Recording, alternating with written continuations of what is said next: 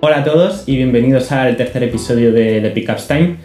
El episodio de hoy va a estar muy marcado por noticias y artículos relacionados con el mundo de las plataformas y es que en los principales medios la verdad que he encontrado artículos muy interesantes, de una lectura muy recomendada que me gustaría compartir con vosotros, así que haremos un repaso por ejemplo a cómo ha sido el recorrido de Disney como compañía, cómo ha sido su incursión en el mundo de las plataformas. Haremos un poco algo parecido con Apple, que ha tenido un titular muy importante esta semana en, relación a Apple TV Plus.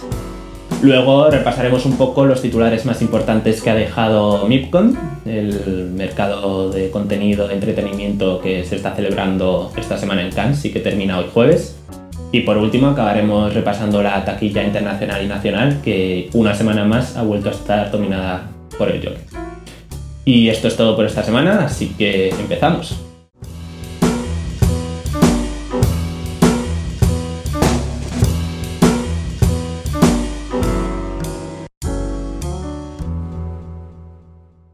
Pues como os venía diciendo, esta semana he encontrado un montón de artículos súper interesantes acerca de esta guerra al streaming, como algunos la llaman, y me gustaría empezar con un artículo que ha compartido en Hollywood Reporter, hablando de cómo Disney eh, ha trabajado su incursión en el mundo de las plataformas con Disney Plus y que según Bob Iger es un poco la tendencia de todas las compañías de Hollywood. Disney Plus lidera una ola de competidores de Netflix de miles de millones de dólares que están transformando la industria de entretenimiento y que supone una nueva era de ambiciones. En este artículo, Iger, Kevin Mayer y su equipo explican cuál fue su estrategia integral, desde el mismo momento en que Bob Iger se dio cuenta de la necesidad de la compañía para entrar en el servicio de streaming hasta las adquisiciones que fueron necesarias para ello. En los últimos dos años, Iger se ha centrado en reorientar The Walt Disney Company, fundada en 1923 en los albores de la industria cinematográfica, para su futuro en el streaming. Ha invertido más de 2.600 millones para adquirir la tecnología necesaria. Barajó sus filiales ejecutivas para crear una nueva división directa al consumidor. Perdió 150 millones de ingresos anuales al finalizar el acuerdo de producción del estudio con Netflix incluso gastó más de 70.000 millones para comprar 20th Century Fox y así fortalecer las capacidades de producción y la biblioteca de contenido de Disney.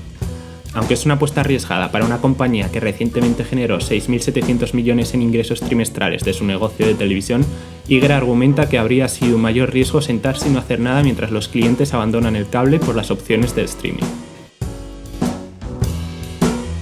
En relación con lo anterior, Variety también ha compartido un artículo muy interesante en el que hace un resumen de la conferencia de Bob Greenblatt, el presidente de Warner Media Entertainment, que durante su conferencia en, eh, el MIPCON habló un poco sobre HBO, HBO Max y cómo están centrando su estrategia en el contenido.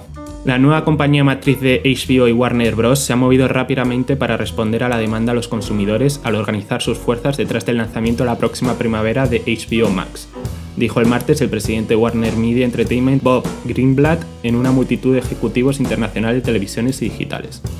En su discurso ante la conferencia de MIPCON, Greenblatt dijo que ya no había ninguna duda de que la audiencia de televisión está migrando constantemente de la visualización en vivo de muchos programas a las plataformas de streaming bajo demanda por suscripción. Con esta visión, Greenblatt esbozó la visión de HBO Max como un complemento de programación para la oferta de la ya consolidada HBO, buscando así llenar los nichos de audiencia que HBO normalmente no alcanza. The Hollywood Reporter otra vez ha compartido un artículo muy interesante que os animo a todos a leer sobre cómo ha sido la incursión de la gigante tecnológica Apple en el mundo del entretenimiento y sobre todo nos ha dejado el que tal vez sea el titular de la semana y es que Alfonso Cuarón el director de Roma, ha firmado un acuerdo en exclusiva con Apple para desarrollar series de televisión para su plataforma Apple TV Plus, exclusiva para su plataforma Prime Video. Parece ser que después de algunos pasos en falso, Apple TV Plus finalmente va a hacer su gran debut con programas como el de Jennifer Aniston y Reese Witherspoon y mil millones de clientes potenciales podrán ver cómo será la programación original de la compañía más grande del mundo, dirigida por el CEO Tim Cook y lo que ha sido el titular de la semana. Alfonso Cuarón desarrollará proyectos de televisión exclusivamente para el próximo servicio de streaming de Apple, Apple TV Plus. Gabriela Rodríguez, socia productora de Cuarón, dirigirá las operaciones diarias en su compañía de producción con sede en Londres, Esperanto Filmog, y continuará trabajando con otros colaboradores. Cualquier proyecto que salga del acuerdo marcará algunos de los primeros pasos de Cuarón en televisión en su carrera, ya que siempre ha trabajado principalmente en cine. Sus anteriores experiencias han sido el drama de NBC Believe, que se emitió en 2014, y también escribió y dirigió la serie de antología mexicana La Hora Marcada.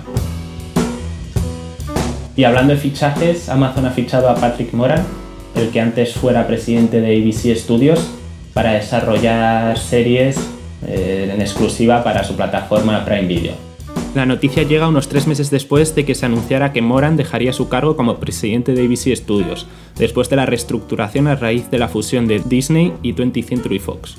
Bajo su nuevo acuerdo, Moran trabajará con Amazon Studios para desarrollar series de televisión que se estrenen exclusivamente en Prime Video.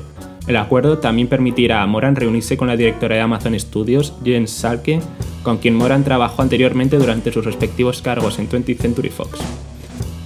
Durante su tiempo en la cima de ABC Studios, Moran supervisó una lista que incluía programas exitosos como Anatomía de Grey o Cómo defender a un asesino. Además, antes de trabajar en ABC Studios, fue vicepresidente senior de desarrollo de drama en 20 TV, donde desarrolló series exitosas como Glee, Bones y Prison Break. Y abandonando ya este bloque dedicado a las plataformas del streaming, el MIPCOM nos ha dejado otro gran titular y es que Rakuten ha anunciado su nueva plataforma de vídeo bajo demanda, completamente gratuita, a cambio de tener publicidad integrada, un poco siguiendo el modelo de YouTube. Rakuten TV hizo un gran movimiento el martes con el anuncio de un servicio AVOD en los más de 40 países en los que opera en Europa. Rakuten TV hasta ahora se había centrado en el TVOD, siglas de Transactional Video on Demand, que sería el sustituto del tradicional alquiler de películas, ofreciendo a los clientes películas de los grandes estudios antes que cualquier otra plataforma. También tiene un servicio SVOD en España, donde tiene su sede. El fundador y CEO Rakuten TV, Jacinto Roca, hizo el anuncio durante una sesión de conferencia en MIPCOM, agregando que ya existen planes para aumentar la oferta de contenido en el servicio AVOD, con series adicionales, documentales, deportes y canales de noticias. El MIPCON, como ya he mencionado varias veces a lo largo de este episodio, nos ha dejado un montón de grandes titulares y es que el mercado de contenidos de entretenimiento más importante del mundo ha centrado la edición de este año a la adaptación a lo que ellos llaman la gran ofensiva del streaming. Con el auge del streaming cambiando rápidamente la industria de la televisión, era inevitable que el mayor mercado de la televisión tuviera que abordar la evolución. Un año después de explorar el llamado gran cambio en la televisión, el tema de la conferencia MIPCOM de este año es la ofensiva del streaming. Y ha contado con sesiones de oradores que incluyen al jefe contenido original de Amazon Studios, James Farrell, el CEO y fundador de Tubi, Farhad Masoudi, y la personalidad de MIPCOM de este año, el presidente de Warner Entertainment, Robert Greenblatt, que se prepara para lanzar HBO Max la próxima primavera. El mayor cambio que se ha observado en los últimos años no está en la cantidad de territorios representados, sino en la apertura de los compradores a la programación de diferentes culturas. Y este año 1.800 de los 4.800 compradores registrados son digitales, y de ellos 450 son plataformas de streaming. Estos servicios demandan constantemente nuevo contenido, lo que presenta nuevas oportunidades para distribuidores y proveedores de contenido, particularmente los más pequeños. Otra de las noticias que nos ha dejado MIPCOM es que TubiTube, el grupo de contenidos digitales en español más importante del mundo, ha firmado un acuerdo de desarrollo y coproducción con la coproductora, empresa dirigida por José Miguel Contreras, el que fue anteriormente socio de Globo Media. El acuerdo llega inmediatamente después de la alianza de producción de TubiTube con Facebook Watch, presentado el martes en MIPCON y a través de su filial Touché Films, la productora de una próxima miniserie para YouTube Originals. El acuerdo de 2 con la coproductora incluye un amplio acuerdo de desarrollo y coproducción para la televisión digital, además de una primera película para estrenos en cine en España. Los detalles de los primeros títulos se darán a conocer a finales de este año. Por último, en cuanto a actualidad nacional, para todos los que seáis suscriptores de Filming y sobre todo para aquellos que no lo seáis, animaros a que os suscribáis, la plataforma de streaming española ha firmado un acuerdo con Metro Goldwyn Mayer para incluir en su catálogo más de 100 películas clásicas de Hollywood. La apuesta de filming por los clásicos de Hollywood está más presente que nunca. La plataforma Video On Demand ha firmado un acuerdo con el estudio Metro Goldwyn Mayer para ofrecer dentro de su catálogo más de 100 nuevas películas míticas de la historia del séptimo arte, entre las que destacan las oscarizadas El silencio de los corderos, Ryan Man, Platoon, Cowboy de medianoche, Annie Hall, West Side Story, el apartamento y el calor de la noche. En cuanto a taquilla, la taquilla internacional ha estado una semana más dominada por el Joker y las dos entradas más grandes en el top mundial han sido protagonizadas por Gemini Man, la película de animación La familia Adams. El Joker vuelve a dominar las taquillas mundiales recaudando el pasado fin de semana 178.700.000 dólares en todo el mundo, lo que la coloca con un acumulado de cerca de 544 millones. Gemini Man, a pesar de su modesto estreno doméstico con algo más de 20 millones, suma un estreno internacional de 31 millones lo que la coloca con un acumulado de casi 60 millones en su primer fin de semana. Con un presupuesto cercano a los 138 millones veremos si la película logra acabar siendo rentable. La producción china de Captain se mantiene en tercera posición, con una recaudación de 33,4 millones y un acumulado de más de 341 millones. La familia Adams logra en su estreno en Estados Unidos una recaudación de 30,3 millones, superando a Gemini Man en suelo americano y esperando el mismo éxito internacional, llegando a anunciar incluso ya su secuela. La quinta posición la ocupa la otra producción china My People My Country, que recauda 23 millones para un acumulado de 357,4 millones. Esta semana también ha terminado su recorrido en salas comerciales Avenger Endgame, dejando el listón muy alto para la próxima película que aspire a ser la película más taquillera de la historia. Y me gustaría destacar brevemente también los recorridos de Dolor y Gloria y Parasite en Estados Unidos en su carrera por los Oscars. La película Almodóvar se ha abierto este fin de semana a 23 pantallas después de las 4 pantallas de su estreno, recaudando así 290.000 dólares y acumulando un total de 574.000. Parasite, la ganadora de la Palma de Oro de Cannes de este año, se ha estrenado en tan solo tres cines en Estados Unidos, para lograr una recaudación de 384.000 dólares, lo que supone una media por cine de 128.000.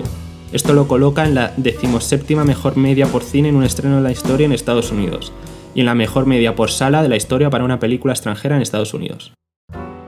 Y por último, Endgame finaliza su recorrido en salas comerciales de todo el mundo, con la descomunal cifra de 2.787 millones de dólares, y poniendo en esta cifra la meta a la película más taquillera de la historia sin contar la inflación. La taquilla nacional ha vuelto a estar esta semana también dominada por el Joker, y los estrenos más grandes los protagonizan Abominable y Días de lluvia en Nueva York. Tal y como señala arroba taquilla España, ha sido un buen fin de semana para la taquilla en España en el que el top 5 recauda 8,5 millones y el total de la cartelera en torno a los 10 millones, siendo probablemente el segundo mejor fin de semana lo que va de año.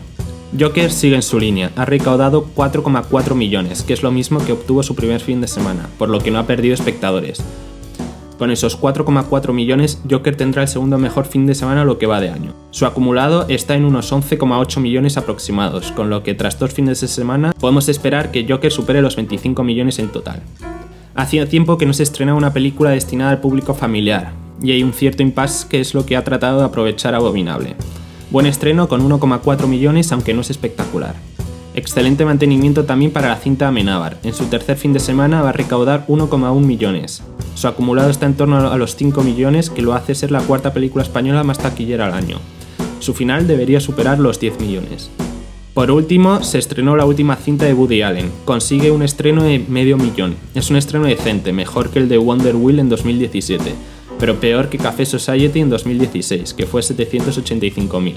Con esos 500.000, su final estará en torno a los 2 millones. Y esto ha sido todo esta semana. Gracias una semana más por escucharme al otro lado de la pantalla. Espero haberos descubierto noticias que desconocíais y sobre todo animaros a leer esos artículos que os he mencionado.